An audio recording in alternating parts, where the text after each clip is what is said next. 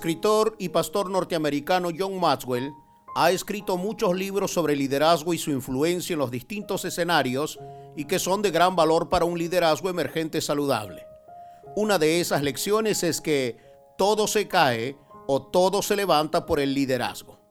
Por supuesto que esta declaración no es una exageración, pues cuando un liderazgo falla en la toma de decisiones correctas, en la gestión del talento y los recursos, en el compromiso inquebrantable con la visión que debiera dirigir el curso de todas sus acciones, o en mostrar una vida íntegra que le otorgue el derecho moral de influenciar sobre otros, entonces afectará y corromperá todo a su alrededor. Primera de Samuel 8 y 9 nos cuenta que la nación israelita, seducida por la cultura de vida de otras naciones y despreciando el gobierno de Dios, decidieron escoger a Saúl como su rey. Los ojos de toda la nación se fijaron en las características físicas, en el talento, en el carisma, en las capacidades y aún en cierto grado de unción que su candidato poseía. Ellos pidieron y recibieron a Saúl como su gobernante. Aplica bien ese viejo refrán que dice, todo pueblo tiene el gobierno que se merece. Saúl es la representación de un liderazgo que emerge pero que debido a serias fallas en el carácter se esconde bajo el manto de una vida religiosa que no tiene la capacidad de corregir lo deficiente. Cuando el hombre que Israel ha escogido como su rey llega al trono, al igual que muchos no supo lidiar con el poder. Pienso que el poder que adquirió se convirtió en una especie de caja de resonancia que amplificó sus miedos, sus carencias, sus temores y su muy baja autoestima. Saúl nunca comprendió que cuando un líder es dueño de una pobre autoestima y no trabaja en ella, no servirá para dirigir, porque para lograrlo tendrá que pisotear todo aquello que considera superior a él. Tampoco puede ser dirigido, pues preso de sus inseguridades, sus convencionalismos y protocolos, verán como enemigos a todos aquellos que les resulten una amenaza, en lugar de gestionar todas sus debilidades en las fortalezas y habilidades de los otros. Ahora bien, lo más grave que aconteció en la vida de este estadista no fueron sus complejos, sino que corrompió su corazón hasta el punto de irrespetar la autoridad profética de Samuel y la de Dios mismo. Esto ocasionó que un reino que pudo haber sido transferido a todas sus generaciones terminara pronta y trágicamente. El hombre que Samuel había ungido posee capacidades que lo distinguen de los demás, pero carece de la sustancia necesaria para entender que el éxito de cualquier liderazgo no se halla en empezar, sino en terminar fielmente la carrera. Una verdad que Saúl ignoró es que cuando el éxito obtenido crece más que el carácter, tarde o temprano conspirará contra uno mismo. Quizá uno de los ejemplos más famosos de la historia universal y que ilustra esta verdad sea la de Alejandro Magno.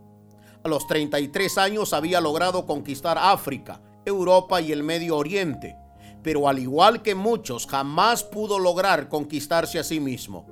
Él murió en una noche de borrachera y de completo desenfreno sexual, porque su éxito había crecido más que él. Aquí es donde debemos de entender y calibrar correctamente que Dios está mucho más interesado en trabajar en nosotros que en trabajar para nosotros. Su principal preocupación no es nuestro éxito, sino la formación de un carácter que sostenga todo aquello que Él ponga en nuestras manos. Un hombre que sí tenía claro lo que significaba la influencia de un liderazgo emergente saludable y preocupado de las próximas generaciones fue San Pablo. Él no está preocupado por colocarle un marco a su personalidad y convertir su ministerio en una plataforma que lo transforme en el apóstol más importante de la antigua Jerusalén. Su preocupación es vivir de tal manera que su liderazgo apostólico se convierta en un instrumento de inspiración generacional. Este es el tipo de liderazgo emergente que necesita una familia, un ministerio y la iglesia en Latinoamérica. Uno que comprende el liderazgo no como una posición, sino como la oportunidad para gestar una generación de relevo capaz de llevar más lejos aquello que Dios colocó en nuestras manos. La pregunta del millón es, ¿cómo lograrlo? El apóstol cuyo liderazgo ha trascendido al tiempo En Primera de Corintios 9:27 nos da la respuesta cuando dijo, sino que golpeo mi cuerpo y lo pongo en servidumbre, no sea que habiendo sido heraldo para otros, yo mismo venga a ser eliminado. El hombre más importante del cristianismo de todos los tiempos después de Cristo sabe que la esencia del verdadero éxito en cualquier escenario de la vida no se encuentra en el talento, la gestión del tiempo, la fijación de metas o los conocimientos adquiridos, aunque estos sin duda son importantes, sino en la habilidad de disciplinar el carácter para lograr ser verdaderamente trascendentes y relevantes en nuestros quehaceres ministeriales. Esa fue la empresa en la que Saúl falló y lamentablemente sigue siendo la materia en la que no pocos reprueban. Por eso en 2 de Timoteo 1:7, el viejo pastor le escribe a un novel ministro llamado Timoteo diciéndole: "Porque no nos ha dado Dios espíritu de cobardía, sino de poder, de amor y de dominio propio." El apóstol sabe que una vida carente de disciplina o dominio propio en pensamientos y acciones está destinada al fracaso. Con cuánta precisión. Hace casi tres mil años Salomón escribió en Proverbios 25-28, como ciudad sin defensa y sin murallas es quien no sabe dominarse. Este fue el problema de Saúl y lamentablemente sigue siendo la historia de no pocos. Saúl es el tipo de liderazgo que no toma decisiones basado en la internalización de sus convicciones, sino que observa la masa crítica para hacerlo. Él no gobierna pensando en agradar a Dios, sino para evitar convulsiones que pongan en riesgo su trono. Él es el típico líder que vive obsesionado por el éxito social y religioso, preocupado de las encuestas, de los likes en sus redes sociales, pues su ego sobrevive del aplauso y el reconocimiento obsesionado de la gente. Para ellos la aprobación compulsiva de los demás es una especie de droga emocional que los mantiene activos mientras dura su efecto. Ellos miden el éxito de sus ministerios en términos de popularidad y no de fidelidad. Quizá esa fue la razón del por qué se enojó cuando después de una victoria de su ejército contra los filisteos, el pueblo gritó, Saúl mató a mil, pero David a sus diez mil. Ese fue un duro golpe al ego de un líder que sobrevive del reconocimiento obsesivo de la gente. El liderazgo de Saúl tenía un fuerte deseo de agradar más a los hombres que a Dios. No piensa en el propósito de su elección, sus intereses diplomáticos y sus cálculos personales lo llevaron a deslizarse y apartarse completamente de Dios. Al parecer, su destino profético le importaba muy poco, por eso nunca gestionó sus áreas débiles, viviendo bajo el mentoreo de Samuel el profeta. Cuando Saúl minusvalora las órdenes de Dios, este le ordenó a Samuel buscar en casa de Isaí a un hombre que era conforme a su corazón y que lo ungiera como el próximo rey de Israel. Así el profeta, después de entrevistar a varios de sus potenciales candidatos, hizo caer el aceite de la unción sobre David. El último en su lista, pero el primero en la lista de Dios. Cuando Saúl se entera que en Belén de Judá han ungido a un muchacho de nombre David como sucesor del trono, y que más tarde empezaría a ganar una fuerte simpatía con el pueblo, manifiesta un fuerte y enfermizo celo. Esta actitud representa un liderazgo religioso que se quedó atrapado en el rito, en la liturgia, el legalismo y que se niegan a mentorear y a activar a una generación emergente. El final de los días de Saúl fue lamentable, pues la Biblia nos cuenta que cuando pierde la batalla contra sus enemigos filisteos, y no teniendo escapatoria decidió quitarse la vida con su propia espada. Esta decisión jamás puede ser interpretada como un acto de dignidad, sino como la prueba de un corazón ególatra que se niega a ser exhibido por sus enemigos como un trofeo vivo y enfrentar las consecuencias de sus decisiones y acciones equivocadas.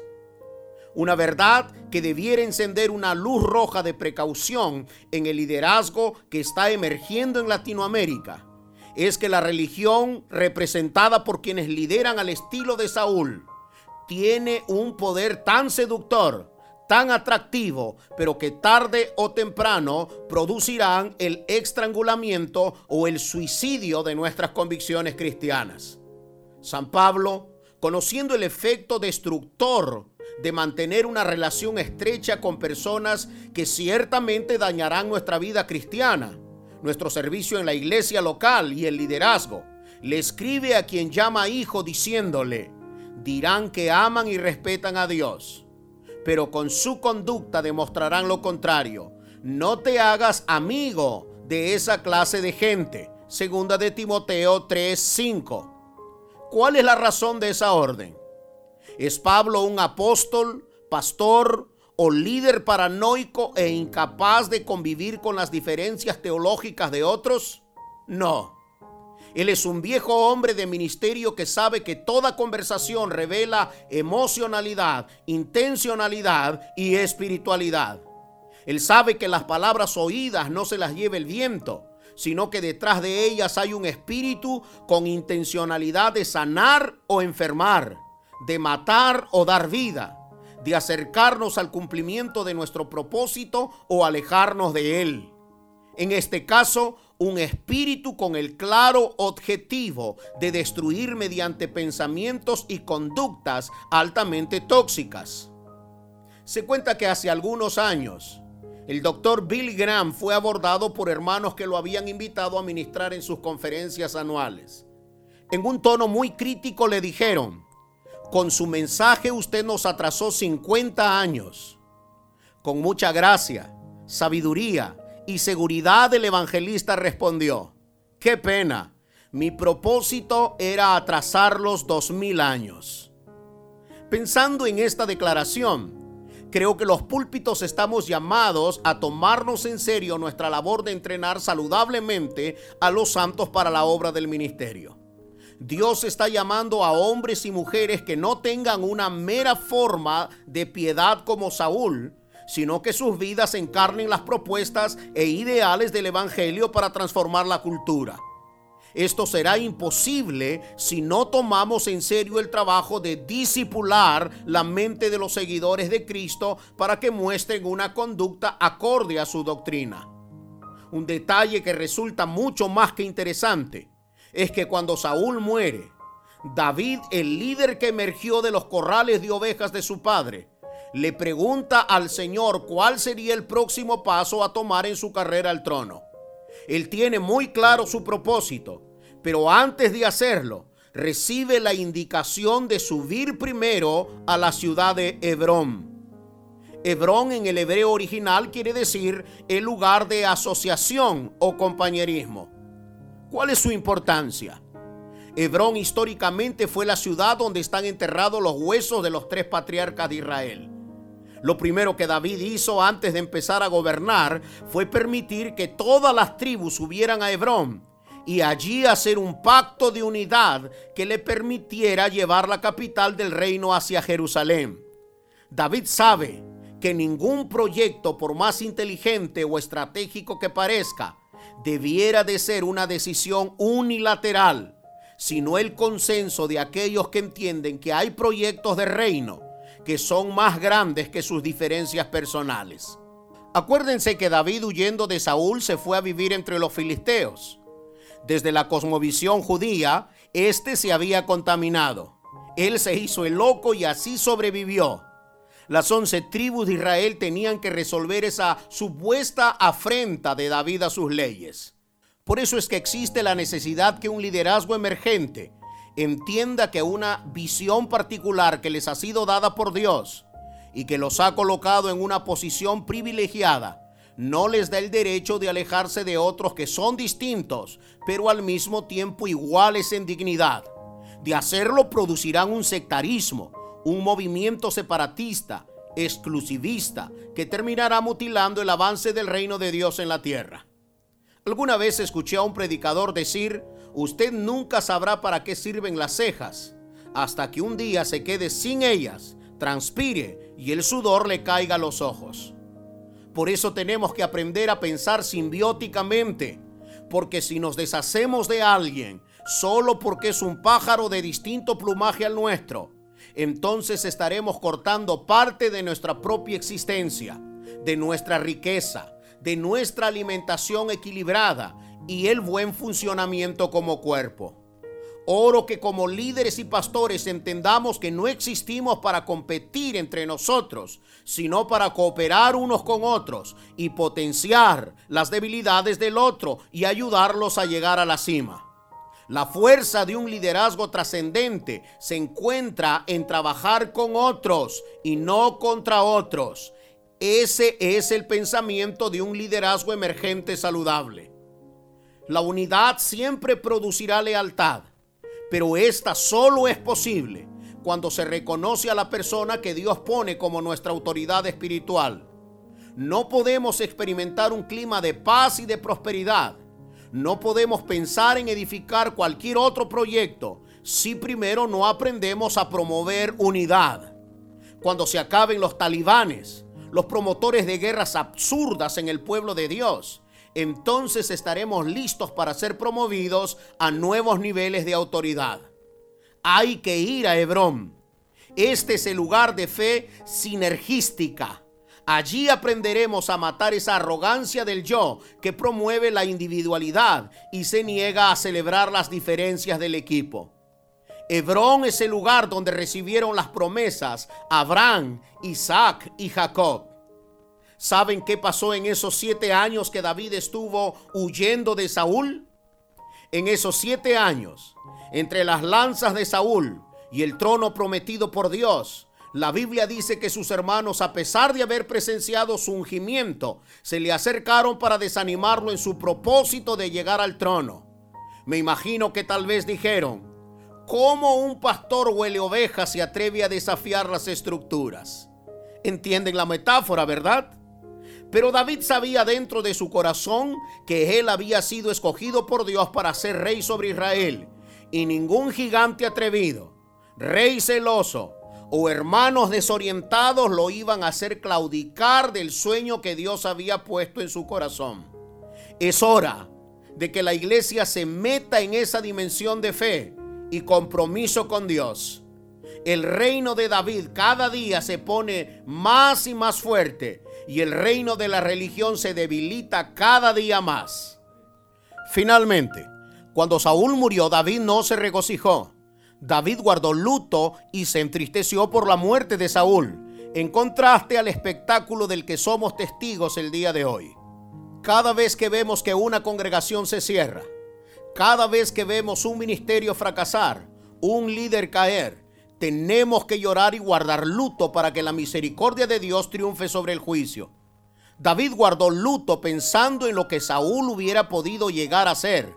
No se gozó por lo que había sucedido. Este es un buen ejemplo para nosotros que a veces estamos gozando de los fracasos y los fallos de otros, en vez de llorar por lo que hubieran podido llegar a ser. Oro que quienes escuchan este mensaje entiendan esta verdad e inicien el camino de las prontas rectificaciones.